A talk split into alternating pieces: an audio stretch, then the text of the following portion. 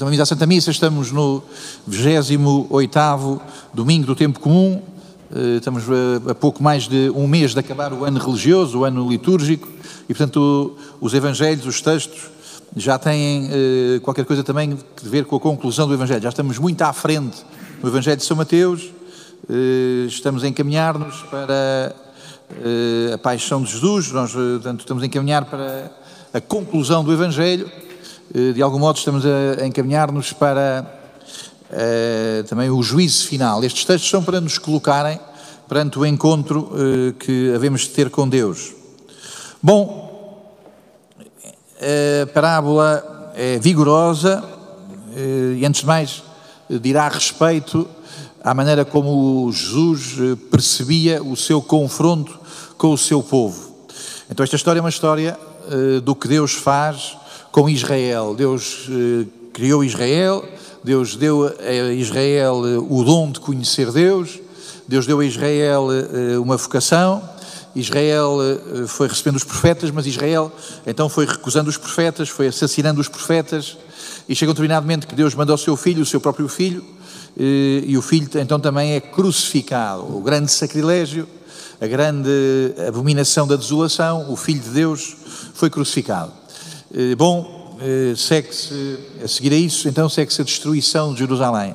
Eh, há quem diga, muita gente diz, os intérpretes antigos dizem, que esta é uma profecia eh, da destruição de Jerusalém. Portanto, depois da morte de Jesus, Jerusalém vai ser destruída, vai ser arrasada, e é disso que se trata. Estaríamos apenas aqui no, ensinamento de história, ou estaríamos apenas a conhecer a história, eh, se este texto tivesse apenas que ver com o que se passou, com o que se passou há, há dois mil anos. Uma pergunta de que nunca devíamos desistir, mas desistimos. Uma pergunta de que nunca devíamos desistir é esta de estarmos interessados em saber o que é que estamos aqui a fazer. Eu aqui, eu no mundo, mas o que é isto? Mas o que é isto? Uma pergunta que nunca devíamos desistir é uma pergunta de que a gente desiste muito rapidamente. Temos coisas para resolver, temos muitas coisas para resolver. As crianças ainda eh, não eh, marcadas por eh, as exigências da vida prática, fazem perguntas desconcertantes e às vezes põem os adultos em dificuldade, sobretudo quando os adultos já censuram há muito tempo o seu coração, já castraram há muito tempo o seu coração e deixaram de ter esta pergunta: mas o que é que eu estou aqui a fazer? O que é que eu estou aqui a fazer? Eu aqui, o que é que eu estou aqui a fazer? Eh, é uma pergunta eh, nada, parece-me, nada teórica. Porque quando isto não está bem resolvido, há tentações muito grandes. Há pessoas que acham que não, não estou aqui a fazer nada eh, e precipitam-se a irem-se embora. Há pessoas que sofrem tanto com não estarem aqui a fazer nada, que começam, para não sofrer com isso, começam a fazer outros disparates. O que é que eu estou aqui a fazer? As lendas e as perspectivas religiosas eh, são múltiplas ao longo dos séculos para explicar o que é que os homens vieram cá fazer à Terra. Eh, antigas religiões diziam que os deuses precisavam de, os deuses lá que tinham os seus banquetes, precisavam de gente para tratar da terra, gente para lavrar, gente para tratar do ferro, para fazer o ferro. Portanto, precisavam de escravos e vai daí os deuses criaram os homens porque precisavam de mão de obra para que isto tivesse, tivesse lá os operários devidos. Eh, houve também quem considerasse que os deuses lutavam uns com os outros e os deuses mais fortes, os deuses mais fortes, quando ganhavam os deuses mais fracos, castigavam os homens e tumba, faziam dos homens, eh, os homens não resultavam senão de deuses castigados. Os deuses que tinham sido castigados, os deuses derrotados, eram os homens, portanto, conduzidos a uma situação de inferioridade. Eh, os tempos avançaram e para muitas pessoas eh, estamos aqui assim fazer, estamos aqui assim a fazer, é nada. Andamos aqui por acaso. Acaso e necessidade. É muito curioso que a palavra acaso é muito próxima da palavra necessidade. A gente às vezes falamos de acaso, parece que há uma cega necessidade. Há o acaso, mas parece que há uma tirania. A gente não sabe o que é que estamos cá a fazer, isto a gente encontrou-se. Há aqui umas probabilidades ínfimas que conduziram a existir a vida. Estamos aqui assim nós, eh, estamos aqui assim como moléculas eh, voadoras que de vez em quando poisam de uma maneira que faz sentido, outras vezes desintegram-se e por aí afora.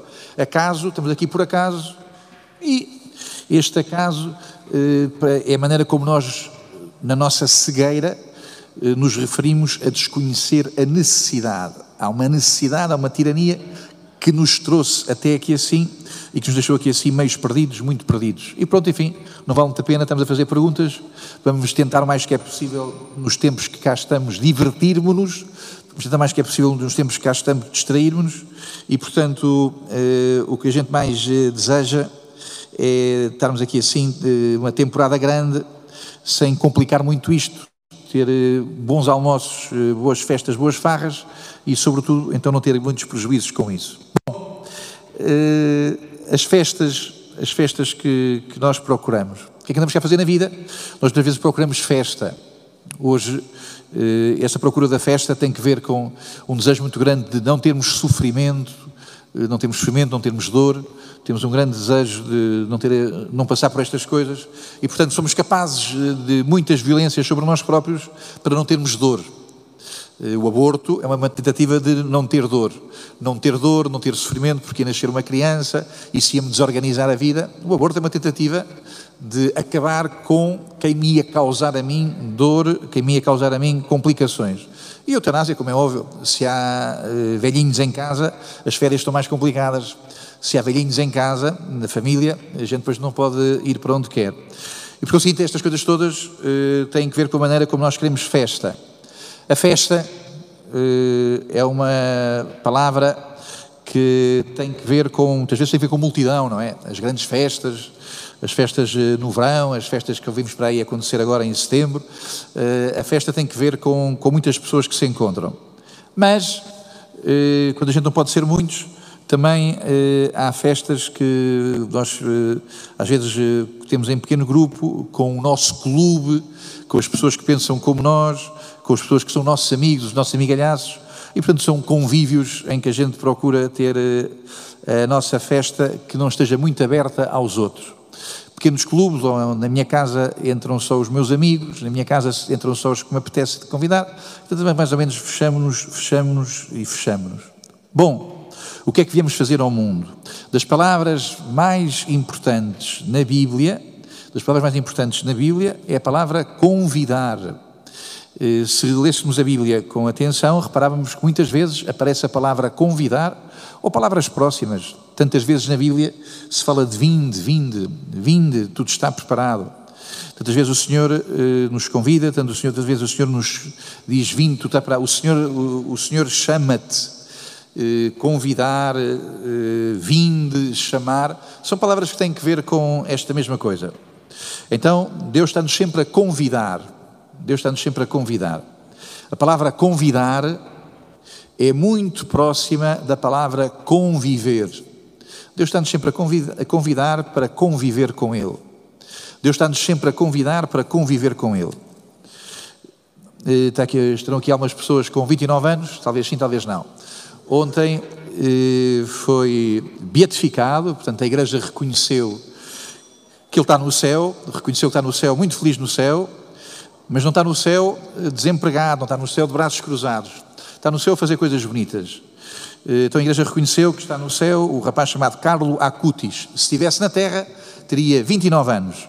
Nasceu em 1991 eh, de uma família rica, italiana, portanto, quadros, portanto, os pais seriam gente, eh, gente com formação superior, universitária, eh, boa vida, viviam num bairro de casas muito caras em Milão, no entretanto tiveram que ir trabalhar para Londres, o rapaz nasceu em Londres, e depois era de uma família que, pronto, a família batizou a criança, para ver se não havia azar, batizaram a criança, eh, não iam muito à missa, iam pouco à missa, aliás, eh, e a vida foi seguindo, eh, e o rapazito chegou aos sete anos e quis fazer a primeira comunhão, e já tinha um grande desejo para fazer, a primeira comunhão, e fez a primeira comunhão, e a partir do dia em que fez a primeira comunhão, com sete anos, nunca mais faltou à missa. Mas não era a missa ao domingo, nunca mais faltou à missa à semana. Entre os sete anos e os 15 anos, Carlo Acutis quis sempre ir à semana, sempre ir à missa mesmo à semana. Mas nunca foi acólito, nem nunca teve muito tempo cá metido dentro da, da igreja e não estava sempre, não era um rapaz enfesado, nem um rapaz. Aliás, a primeira condição para ser acólito é não ser enfesado, tem que ser rapazes viris e autênticos e valentes. Então, ele nunca andou metido nas coisas, eh, não era uma mesquinha morta. Muito bom aluno, gostava de jogar futebol, eh, tinha uma grande irradiação junto dos seus amigos e quando era preciso enfrentá-los, enfrentava. Detestava ordinarices, detestava palavrões, detestava uh, as rudezas que os rapazes, nas conversas rápidas que, que, os rapazes uns com os outros, ele detestava isso. começou a mexer muito bem na internet, mexia muito bem na internet, dedicava-se muito a essas coisas e também detestava a pornografia na internet, detestava a preguiça de andar na internet a fazer coisas a perder tempo e percebi que a internet era uma coisa que podia servir bastante. Bom, eh, gostava muito de Nossa Senhora de Fátima, há uma fotografia muito bonita, pelo menos conheço uma muito bonita dele em Fátima.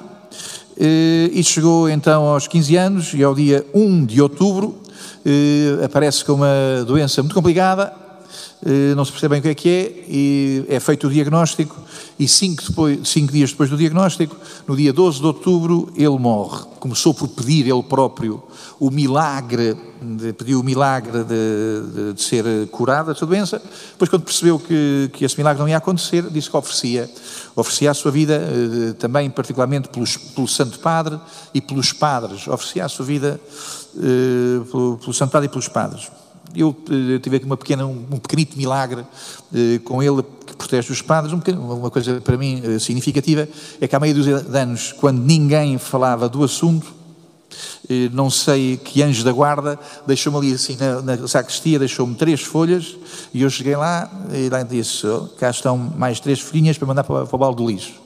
E quando reparei numa delas, mas que Carla Acutis não conhecia nada, eh, e foi assim que conheci, não sei quem é que me pôs ali assim esta folha, se calhar agora estão aqui assim 17 pessoas que vão dizer que fui eu que pus lá a folha, mas na altura ninguém apareceu.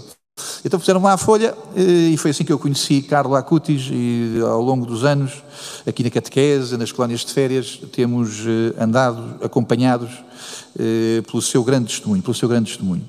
Bom, uma chamada de atenção de Carla Acutis, é italiano, eh, fez a, fez a leitura fez aqui a leitura à Paula, cuja filha, a Nádia, aqui catequista, está há três anos nas Irmãs da Má e que agora se chama Chiara, eh, nas Irmãs da Má recebeu o nome de Chiara Luz, por a sua devoção, a outra italiana, Chiara Petrilho, que também morreu nova, que vai 26, 27 anos.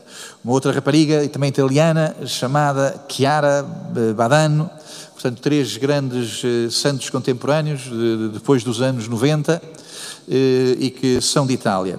Portanto, eh, isto de ser italiano encaminha bem as coisas. Podemos perguntar, então, os santos são esses que morrem muito cedo? Não. Os santos não são os que morrem muito cedo. O que acontece é que os, há alguns que morrem muito cedo e que nós sabemos que são santos. Há alguns que morrem muito cedo e que nós já sabemos que são santos. Pureza de olhar. Tínhamos pureza de olhar a gente encontra-se com santos. Estou convencido, não vou dizer nomes para não eh, causar aqui angulhos a ninguém, estou convencido que nos meus arredores eh, há meia dúzia de pessoas que eu conheço que têm grande santidade. Eh, um dia serão santos de altar, não serão santos de altar, não interessa. O que interessa é que os santos não são os que morrem muito cedo. Estes que morreram cedo, a igreja deles eh, já diz que são santos. Bom, então o que está a dar é o seguinte: estes, estes, santos, estes santos muito novos, que são da Itália, e também causa muita impressão que os milagres que são necessários, é sempre necessário haver um milagre, uh, para dizer, é sempre necessário, portanto, é quase sempre necessário haver um milagre para se proceder à beatificação e à canonização. E nestes últimos tempos, esses milagres acontecem sobretudo no Brasil. Portanto, os pastorinhos de Fátima, a Madre Teresa e também o Carlos Acutis, os milagres acontecem no Brasil. Os brasileiros rezam a sério, rezam a acreditar no poder de Deus. Bendito seja Deus, então, pela autenticidade da fé do povo brasileiro. Muitas confusões, muitas confusões no Brasil, mas também quando a gente encontra um brasileiro com fé, os brasileiros com fé são pessoas que acreditam mesmo acreditam no poder de Deus e, e quando pedem, pedem com muita intensidade. E, acho bastante impressionante que nesta sucessão de últimas grandes canonizações eh, eh, tenham muitas delas cruzado então com os, a Igreja do Brasil. Bom, volto uh, aos textos. Estar unido a Jesus, estar unido a Jesus é o propósito da minha vida, dizia Carlo Acutis. Porque é que Deus nos criou? Para nos encontrarmos com Jesus. Porque é que Deus nos criou? Para nos encontrarmos com Jesus. Um leigo que foi ministro, que foi primeiro-ministro do Império de Constantinopla, um grande leigo chamado Nicolau Cabazilhas, dizia que Deus criou o nosso coração como um guarda-joias. Deus criou o nosso coração como um pequeno cofre, capaz de receber todo o amor de Deus. Deus não nos criou para o cemitério, Deus não nos criou para a tortura, Deus não nos criou para o nada, para o acaso, para, para o vazio. Deus não nos criou para andarmos para aí na orgia. A orgia é a festa de quem não percebeu o convite. A orgia é a ideia de ter uma festa, mas essa festa já não vem de ter percebido o convite que Deus me fez. Bendito seja Deus que nos convida, que nos convida e que nos convida a termos esta relação de vida com Jesus. Estar unido a Jesus é o propósito da minha vida. Estar unido a Jesus é o propósito da minha vida, uma palavra que penso que nos poderá trazer alento, que nos poderá trazer descoberta, uma palavra que nos poderá trazer consolação, que nos poderá trazer significado nas dificuldades, nos sofrimentos tão grandes da nossa vida. Bom, então, eh, vamos, vou seguir brevemente e terminar o comentário ao Santo Evangelho. Jesus diz que Deus nos convida. A mim já me aconteceu, já me aconteceu, e penso que todos os que aqui estamos presentes, já me aconteceu ser convidado, já me aconteceu esquecer-me dos convites, já me aconteceu chegar atrasado, já me aconteceu eh, não, me apetecer ir, eh, já me aconteceu ter dois convites ao mesmo tempo e ficar hesitante do que é que a gente faz. Os convites que estão na nossa vida, eh, e depois nós, cada um de nós, mexe neles com mais ou menos responsabilidade, mexemos nele com mais ou menos generosidade, com mais ou menos seriedade. Deus está-te sempre a convidar. Hoje, esta missa não é outra coisa senão um convite. Vinde, vinde, tudo está preparado. Dizei aos convidados preparei o meu banquete, eh, vai haver festa, tudo está pronto, vinde às bodas. O que é que é a missa ao domingo? Tudo está preparado. O que é que é a missa ao domingo? Preparei o meu banquete, à festa, tudo está pronto, vinde às bodas. Ora bem, eu, o rei ficou muito indignado porque convidou e eles não quiseram vir, eles não quiseram vir. Eles achavam que havia coisas mais divertidas, havia orgias mais interessantes havia desbundas eh, que eh, eram mais empolgantes. E é por isso eh, que essas tentativas de ser feliz sem Jesus, as tentativas de sermos felizes sem Jesus, chamam-se algum dia, de se chamar tédio. A tentativa de ser feliz sem Jesus, algum dia há de se chamar tédio.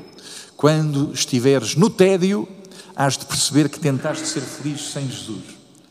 Quando eh, estiveres no que chama-se vazio, é tudo frio por todos os lados, por todos os lados é frio, hás de perceber que tentaste ser feliz eh, sem receber os que falavam em nome de Jesus. Vazio é porque não ouviste a palavra, vazio é porque não recebeste a palavra do convite. Quando chegares ao desespero, é porque participaste no sacrilégio, mataste Cristo no teu coração, mataste Cristo no teu coração. O desespero, mataste Cristo no teu coração. Mas não, Deus convida-nos e convida-nos e Deus dá-nos Jesus. E Deus dá-nos os profetas de Jesus, e Deus dá-nos os santos de Jesus, e Deus dá-nos o Carla Acutis e os outros que nos são interpelantes. E Deus dá-nos os irmãos e dá-nos as pessoas que nos encontramos, e Deus dá-nos a celebração da fé. Deus convida-nos e Deus convida-nos e Deus convida-nos. E Deus convida-nos para conviver com Ele. Estar unido a Jesus é o propósito da minha vida. Já não sou eu que vivo, é Cristo que vive em mim, diz São Paulo, quando finalmente aceitou o convite. Aceitou o convite e começou a perceber: espera lá, já não sou eu que vivo, é Cristo que vive em mim. Bendito seja Deus, bendito seja Deus, quando percebemos que estamos na vida para sermos convidados pelo Senhor. Deus nunca teve infeliz. Os ateus pensam que Deus era infeliz e, portanto, quando pensam, uh, que, quando pensam que o, que pensam os cristãos, pensam que Deus criou o mundo porque era infeliz e quis arranjar escravos. Deus nunca foi infeliz. Deus nunca teve deprimido, eh, Deus nunca precisou de compensar, Deus nunca precisou, eh, não foi recomendado pela junta médica a Deus, o senhor está tão triste, está reformado, arranje qualquer coisa para fazer, crie o mundo. O mundo foi criado porque Deus está contente e porque Deus quer nos convidar para a sua alegria. E é essa a razão pela qual nós convidamos uns aos outros para as nossas festas. Há uma festa em minha casa eh, que quero te convidar, há uma festa na minha família que quero te convidar. Há uma festa muito grande eh, porque nasceu um filho, porque há um casamento, porque há esta alegria e quero te convidar.